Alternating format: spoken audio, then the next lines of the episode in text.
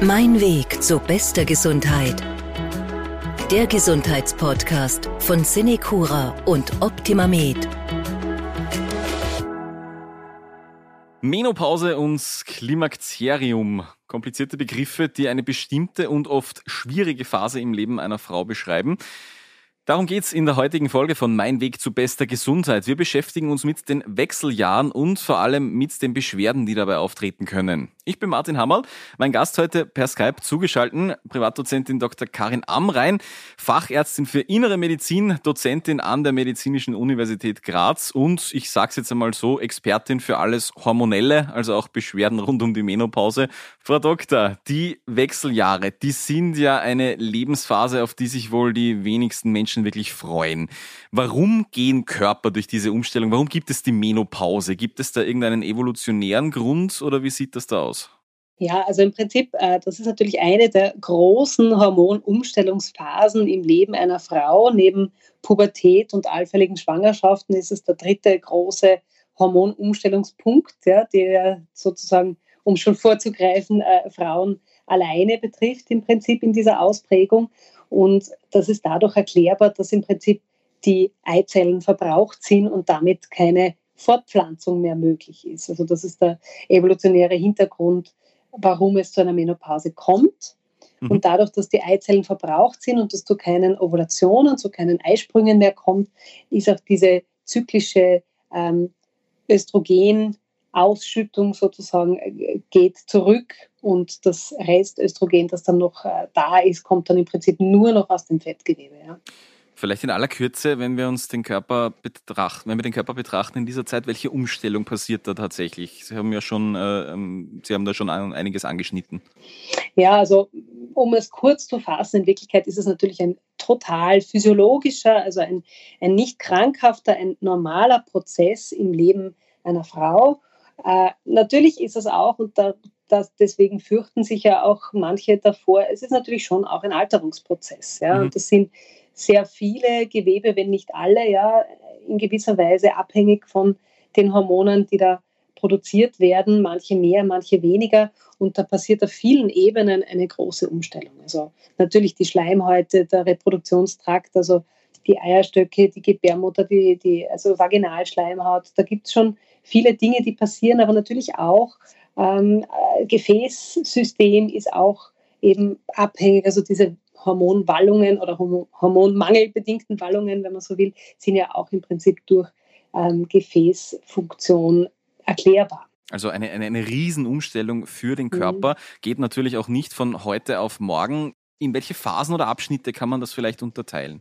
Naja, es gibt schon im Prinzip also den normalen prämenopausalen Zyklus sozusagen, wo, wo eine Frau noch einen regelmäßigen Zyklus hat. Ja. Mhm.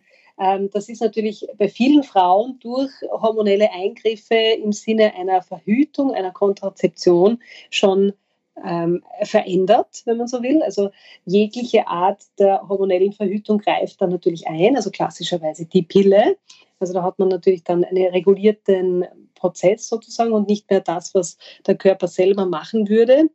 Ähm, es kommt dann in aller Regel so in den 40ern, Ende 40, Anfang 50 zu einer Perimenopause, wo dann oft schon äh, der Zyklus, wie er wäre, wenn man eben keine Pille nimmt, sozusagen äh, ins Stottern kommt und dann fällt einmal eine aus oder fallen zwei mhm. Regelblutungen aus und da, ähm, da, merkt man dann schon, dass sich etwas tut. Und da kann es dann auch schon einmal zu Symptomen kommen.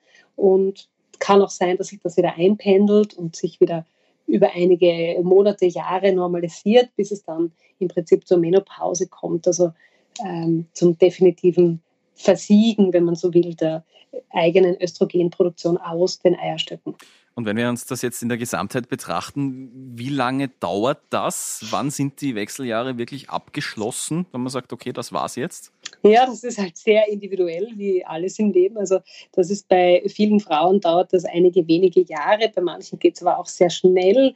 Natürlich, was man abgrenzen muss, gerade zum Beispiel äh, im Rahmen einer antihormonellen Therapie bei einer Brustkrebserkrankung, wo es einen äh, Hormonrezeptor gibt, nützt man natürlich eben diese Hormonsensitivität, also das Ansprechen auf Hormone eines Tumors und behandelt dann anti hormonell und dadurch kann es dann sehr schnell wirklich quasi von einem Tag auf den anderen Tag okay. ähm, gehen. Ja? Aber in aller Regel ist das schon ein Prozess, der Monate bis Jahre dauert. Man, die Frage liegt natürlich für mich auf der Hand vielleicht, vielleicht ist sie für Sie äh, eher, eher komisch. Haben Männer auch so etwas? Also, also eine große hormonelle Umstellung im Alter, was man vielleicht mit den Wechseljahren vergleichen kann? Nein, also so in diesem Ausmaß, das haben Männer nicht. Natürlich hat ein 70-Jähriger und mag er noch so gesund sein, Mann hat in aller Regel nicht mehr den Testosteronspiegel, den ein 20-Jähriger hat. Ja?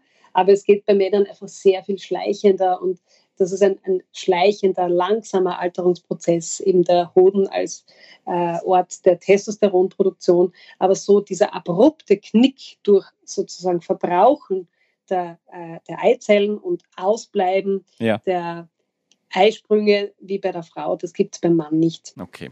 Wenn wir jetzt äh, das Ganze hormonell betrachten, das Östrogen kommt ja da immer wieder vor als, als Begriff im Zusammenhang mit den Wechseljahren. Welche Rolle spielt denn dieses Hormon da tatsächlich? Sie haben es ja schon kurz angerissen. Ja, also das Östrogen ist eigentlich das hauptweibliche Geschlechtshormon, wenn man so will. Das haben natürlich Männer auch. Also es sind ja ähm, Östrogen und Testosteron sind ja sehr ähnlich biochemisch. Ja?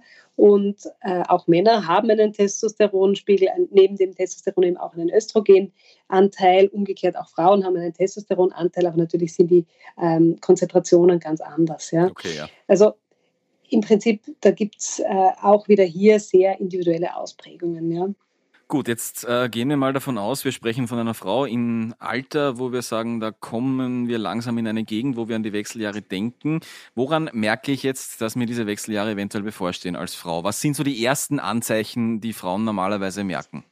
Ja, meistens ist es eben schon, äh, wenn man keine hormonelle Verhütung hat, dass die Regelblutungen nicht mehr regelmäßig sind, sondern unregelmäßig werden. Ja, dass vielleicht einmal eine ausfällt, dass es dann einmal doch vielleicht sechs Wochen dauert, statt normalerweise vier Wochen.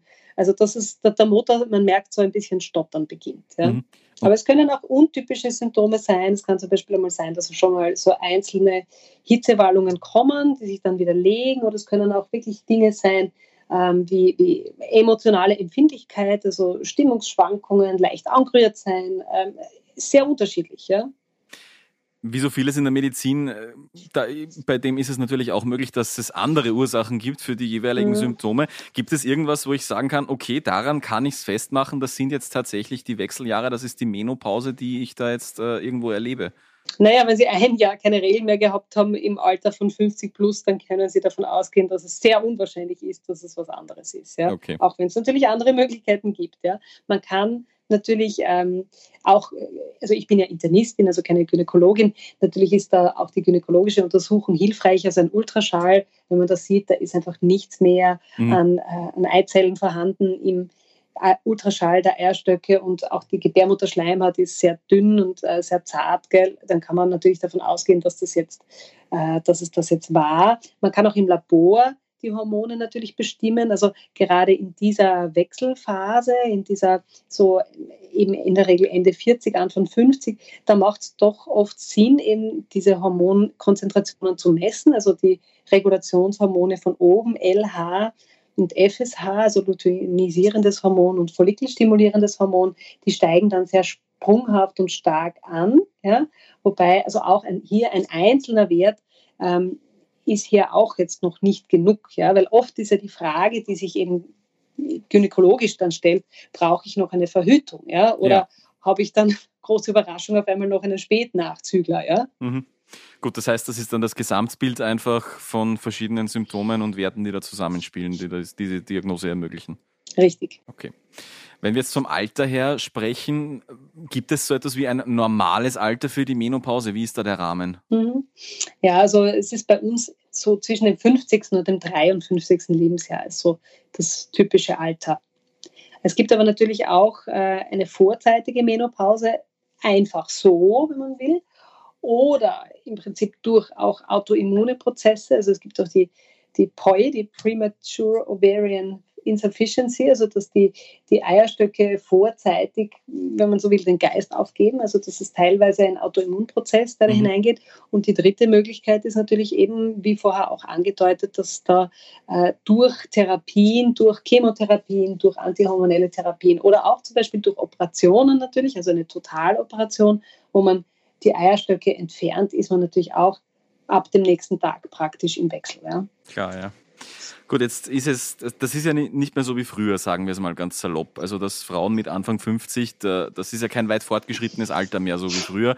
Jetzt gibt es ja da viele Frauen, die da noch voll im Berufsleben stehen, äh, die sagen, das passt mir jetzt eigentlich gerade gar nicht, dass ich da in, in die Wechseljahre komme.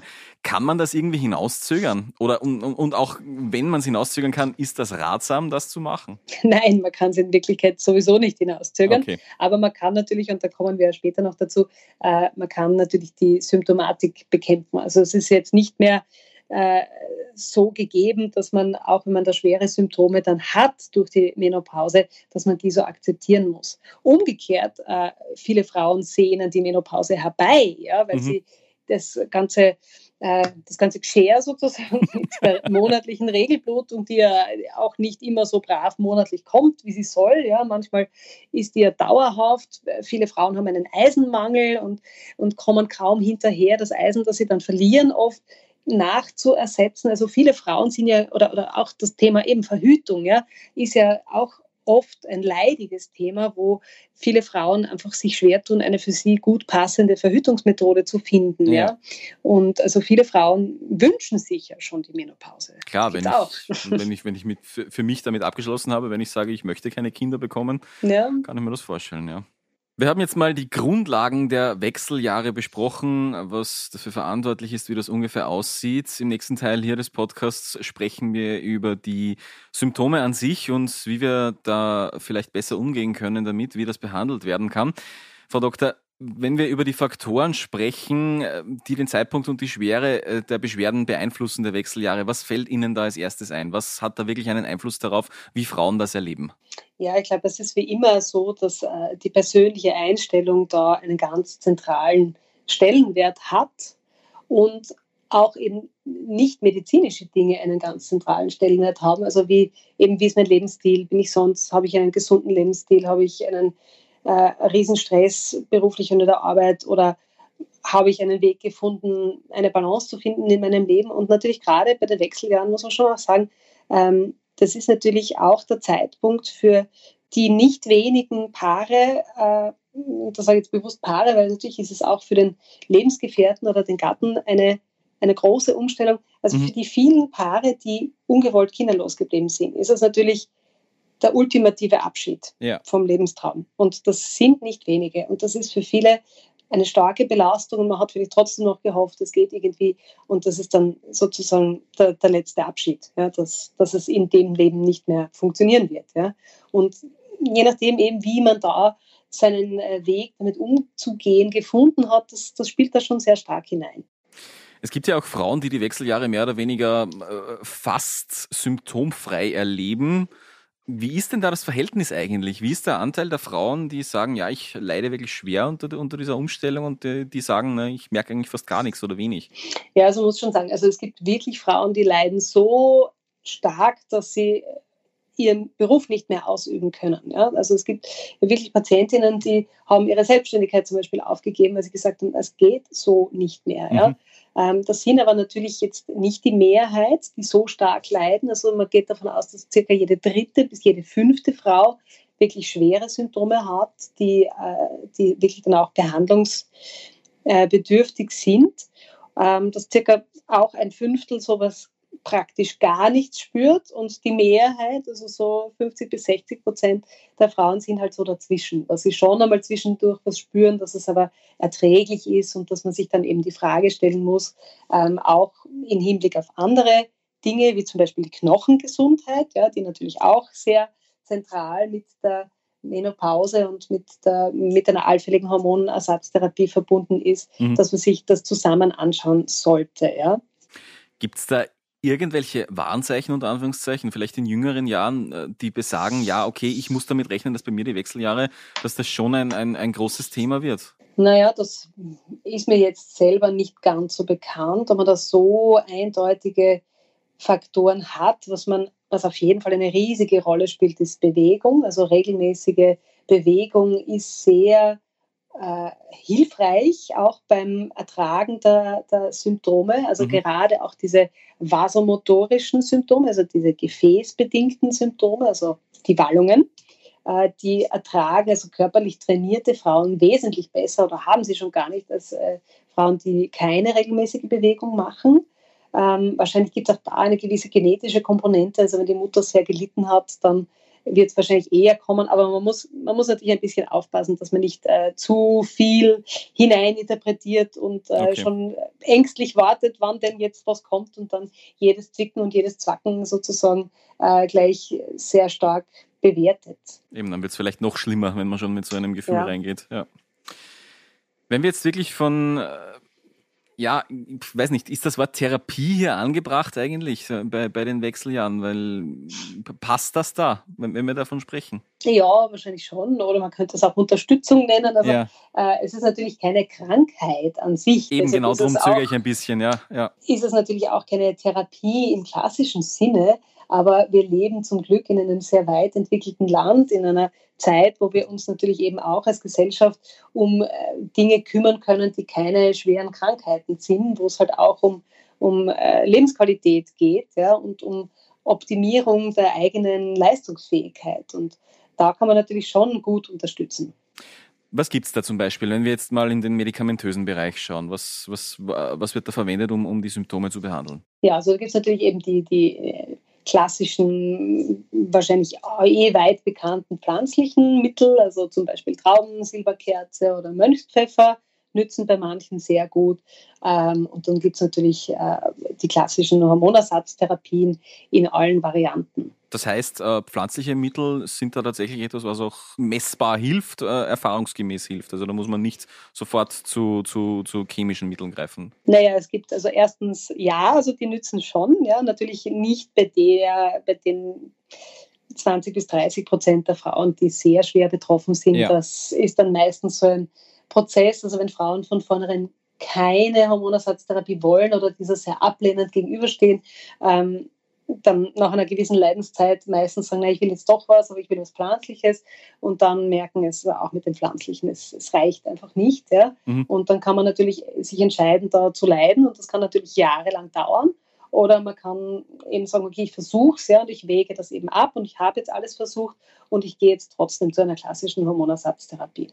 Ähm, und im Prinzip natürlich muss man auch, man darf nicht vergessen, also die nicht so schwer Betroffenen, äh, es ist halt oft auch eben eine Interpretationssache. Ne? Ja. Also wie sehr äh, denke ich jetzt an diese Symptome, wie sehr lasse ich mich davon im Alltag einschränken. Ähm, es gibt immer auch natürlich einen gewissen Placebo-Effekt, also es ist ja auch nichts Schlechtes und den soll man ja auch nutzen. Ähm, aber für schwere Symptome sind pflanzliche Präparate in der Regel zu wenig. Gut, sprechen wir über die Hormonersatztherapie. Wir haben ja heute schon ein paar Mal, ähm, wir haben sie schon ein paar Mal erwähnt. Wie sieht das in den Grundzügen aus? Was, was passiert da? Ja, also bei der Hormonersatztherapie, da gibt es also auch verschiedene äh, Feinheiten und verschiedene Spielarten, aber in Grundzügen wichtig ist, äh, weil die Hormonersatztherapie hat einen sehr schlechten Ruf ähm, gehabt in den letzten Jahren, Jahrzehnten. Ähm, die Grundzüge sind im Prinzip, ich brauche ein Östrogen, das ist eigentlich das, was mir äh, bei den Symptomen hilft, und ich brauche ein Gestagen, also ein Gelbkörperhormon, um sozusagen Teile der, der möglichen Nebenwirkungen der Östrogene ähm, abzuschwächen. Und wir wissen mittlerweile ganz gut, also die beste Variante ist im Prinzip ein transdermales, also über die Haut gegebenes Östrogen ja. und dazu ein Gestagen in der Regel zum Schlucken. Das heißt zum Beispiel eben, ich schmiere einmal am Tag ähm, ein, Est ein Östrogenpräparat. Da muss ich natürlich dann sehr aufpassen, weil gerade, also das würde dann theoretisch auch auf Lebensgefährten zum Beispiel übertragen werden können, eben so ein transdermales Präparat, so ein Gel zum Beispiel, Pflaster natürlich nicht so, oder auch auf äh, Kinder. Ja, also man kann, gibt es ja Fallberichte von vorzeitiger Pubertät, ja, wenn die Oma geschmiert hat oder die Mama und dann gekuschelt hat. Also muss man ein bisschen aufpassen mit dem Zeitfaktor. Okay. Ähm, aber es gibt natürlich auch Orte, wo man schmieren kann, wo dann äh, das einfacher ist. Ja. Ja. Und äh, man kann dann eben zyklisch oder durchnehmen eine Gestagentherapie. Da muss man ein bisschen aufpassen. Das äh, ist teilweise sehr äh, schlafanstoßend, also wirkt fast schon wie ein Schlafmittel, also dass man das auf jeden Fall am Abend nimmt. Ja. Gut, und das heißt, diese äh, Behandlung mit Östrogen und Gestagen, die lindert dann die Symptome im Optimalfall. Verstehe ich das richtig? Ja, also das ist für viele Frauen wirklich 100 zu 1 und sie sagen, ja, ich habe mein Leben zurück, ich, ich, ich habe meine Lebensqualität zurück. Also mein Gott ist Östrogen. also das O-Ton von manchen Frauen. Ja. Und, äh, und manche sind da wirklich, also die sehr skeptisch waren am Anfang, äh, sind einfach sehr glücklich dann, wenn sie wieder ihr Leben zurückhaben. Ja. Sie haben ja schon diesen schlechten Ruf angesprochen, den die Hormonersatztherapie in den letzten Jahren gehabt hat. Hauptverantwortlich war da eine Studie aus dem Jahr 2002 der Women's Health Initiative, WHI. Und diese Studie hat mehr oder weniger besagt, dass diese Hormonersatztherapie für viele andere Krankheiten dann äh, verantwortlich war oder zumindest, dass es einen Zusammenhang gibt. Sie sind da ein bisschen skeptisch, was diese Studie angeht. Wie sind da Ihre Gedanken dazu?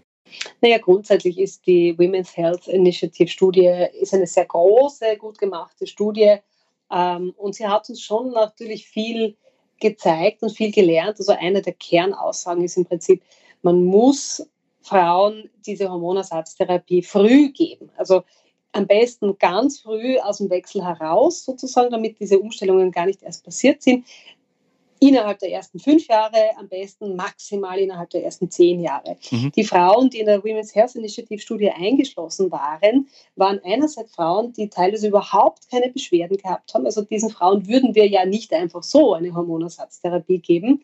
Ähm, und das waren auch großteils wesentlich ältere Patientinnen, die also schon in den 60ern, teilweise in den 70er Jahren waren und das ist einfach zu spät. Also mhm. da hat man ein ganz anderes Baseline-Risiko für eben Herz-Kreislauf-Erkrankungen, für Krebserkrankungen, für Thrombosen und da kann natürlich dann auch eine Hormonersatztherapie ähm, ungünstig wirken. Ja. Man darf aber nicht vergessen, also zum Beispiel Frauen, die rauchen, ja, die haben alleine durch das Rauchen schon einen sehr starken Risikofaktor, mhm. ähm, der in aller Regel höher zu bewerten ist als eine Hormonersatztherapie. Ja.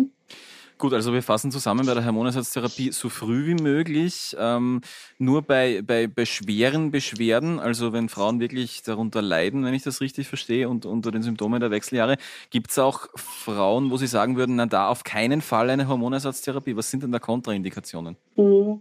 Ja, also äh, so richtige, absolute Schwarz-Weiß-Kontraindikationen gibt es eigentlich kaum.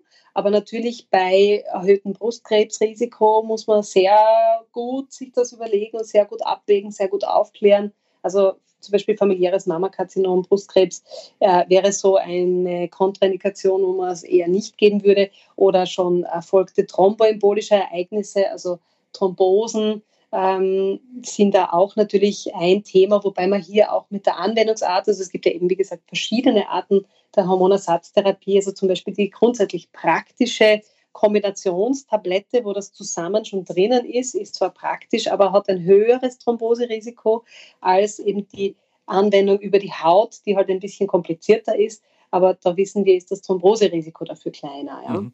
Ein weiterer Faktor, den man äh, berücksichtigen sollte, ist natürlich auch äh, das persönliche Risiko für Osteoporose, also für die Knochenbruchkrankheit.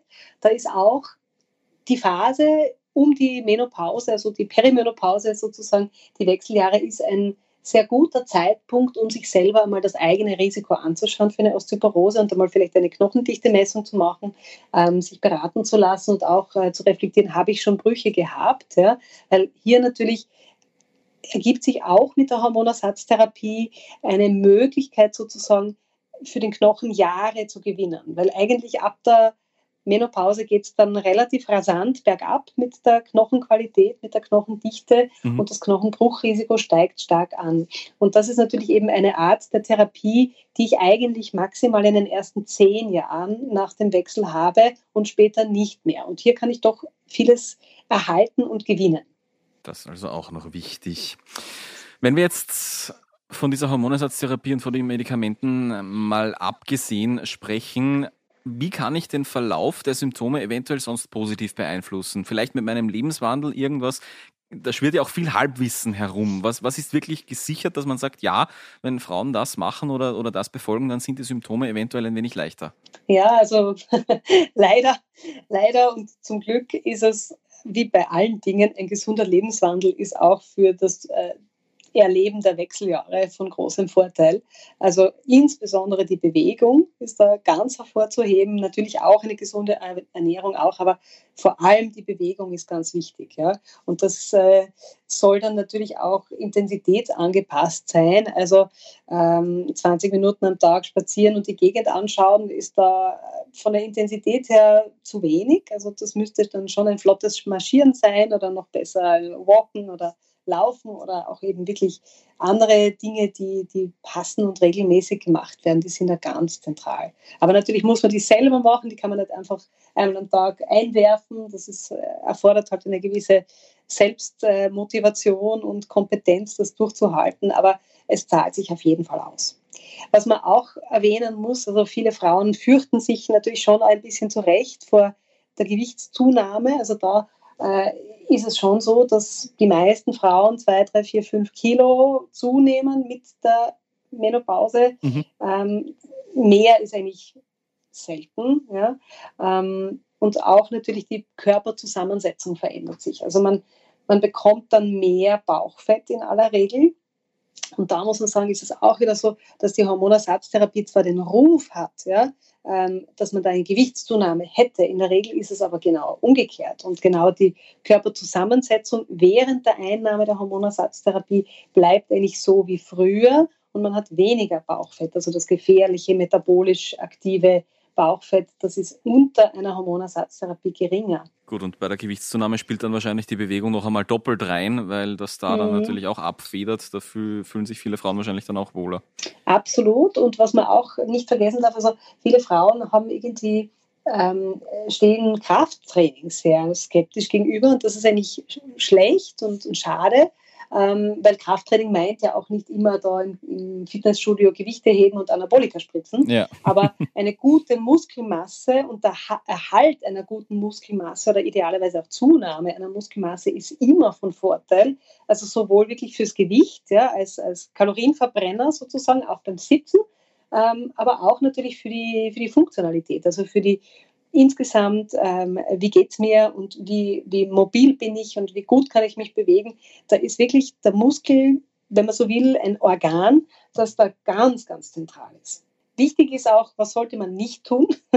Also Rauchen äh, ist natürlich nie gut, ja, und ähm, das ist auch was, was man natürlich auch gerade in dieser Phase überdenken sollte, weil es natürlich dann eben gerade nach der Menopause zu einem natürlich deutlich erhöhten Risiko für eben Thrombosen, für Herz-Kreislauf-Erkrankungen und andere Dinge führt, wo eben schon das Wegfallen vom Östrogen auch einen Risikofaktor mit sich bringt. Also fürs, für im Prinzip ein gesundes Altern ist natürlich neben eben der regelmäßigen Bewegung und einer halbwegs guten Ernährung das Weglassen von Risikofaktoren, also das nicht übermäßige Trinken von Alkohol, ähm, auch Fruchtsäften übrigens, ja, weil das oft irgendwie so, äh, Fruchtsaft ist ja gut und Früchte sind gesund, aber äh, metabolisch sind Fruchtsäfte für die Leber zum Beispiel fast ähnlich wie Alkohol. Ja. Ähm, also neben diesen Faktoren ist auch das Weglassen oder Reduktion, wenn es sonst gar nicht möglich ist von Rauchen, wäre da ganz, ganz wünschenswert.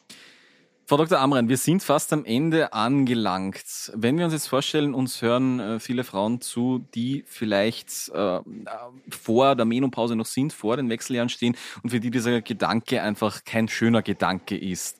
Was können Sie diesen Frauen noch jetzt zum Abschluss mitgeben aus Ihrer Erfahrung als Expertin für die Menopause, für die Beschwerden da? Vielleicht eine kleine Botschaft. Ja, also ich glaube, äh, das Wichtigste ist, das ist jetzt etwas, was jede Frau natürlich betrifft. Ja? Also die äh, die Alternative zu alt werden ist ja Jungsterben. Und insofern ähm, ist es ein natürlicher Prozess, der für viele gar nicht so dramatisch ist, wie man sich es oft vorstellt.